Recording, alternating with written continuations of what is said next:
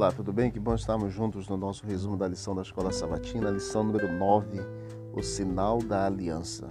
Êxodo capítulo 31, versículo 16 é o verso principal desta semana, onde diz assim: Os filhos de Israel guardarão o sábado, celebrando-o por aliança perpétua de geração em geração. O sábado é como um prego martelado que com regularidade constante nos faz voltar cada semana ao fundamento de tudo o que somos ou podemos ser. Estamos sempre ocupados, correndo atrás de nossos afazeres, ganhando e gastando dinheiro, correndo para lá e para cá, indo a todos os lugares.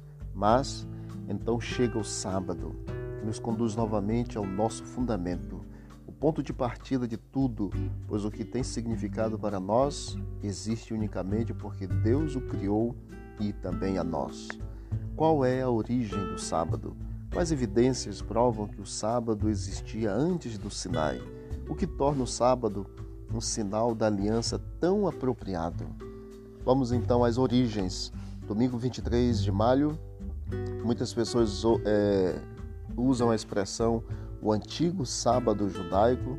No entanto, as escrituras deixam claro que o sábado existia muito antes do povo judeu. A sua origem está na semana da criação.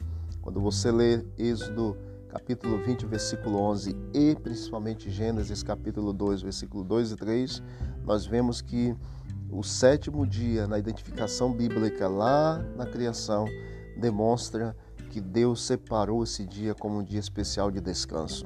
Embora Gênesis 2, 2 e 3 não identifique o sétimo dia como sábado, ele é claramente indicado no verso: E havendo Deus terminado no sétimo dia sua obra que tinha feito, descansou nesse dia de toda a obra que tinha feito. Gênesis 2, versículo 2.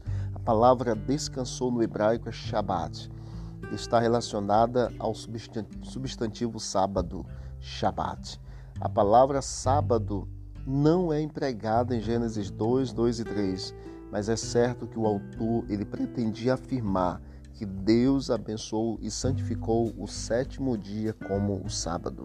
Em Marcos 2:27, Jesus falou que o homem ele recebeu a bênção de receber o sábado, o que sugere que toda a humanidade, em oposição apenas a, não apenas aos judeus, recebeu o sábado como um presente de Deus. Foi feito por causa exatamente do homem, o sábado. E Jesus Cristo, na criação, o próprio Deus, descansou no sábado, não porque estivesse cansado, mas para nos dar o exemplo. O ser humano também deve trabalhar seis dias e descansar no sábado, o sétimo dia. Após a criação, o ser humano foi chamado ao descanso na comunhão com o Criador. O sábado é o ponto alto da semana da criação e o sábado é o ponto alto semanal na vida com Cristo também. Diante de todos os afazeres das correrias, da correria que temos no dia a dia, o Senhor nos dá o sábado para podermos parar com nossas atividades e descansar única e exclusivamente no Senhor.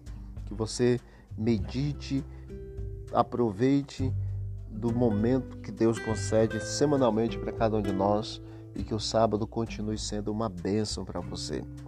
Aproveite. Deus é muito bom. Vamos orar? Obrigado, Deus eterno, pela criação e obrigado pela separação do sétimo dia como um dia especial de descanso, de fortalecimento, de comunhão com o Senhor. Obrigado porque desde o princípio, lá na criação, o Senhor determinou esse dia como um dia especial. Que toda a humanidade reconheça isto que Jesus Cristo volte logo para nos levar e que tenhamos a cada dia o descanso no Senhor e a cada sábado um descanso do físico e um fortalecimento da comunhão. Em nome de Jesus. Amém. Que Deus abençoe. Vamos que vamos para o alto e avante.